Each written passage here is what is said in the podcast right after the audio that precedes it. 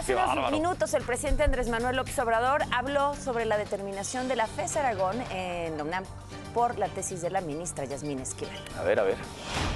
Sí es plagio, pero lo que nos tiene que decir es que si es válido el título o no. Entonces, ahora lo que quiere es que seamos nosotros los que decidamos, pero no hay ningún problema, nosotros lo vamos a analizar.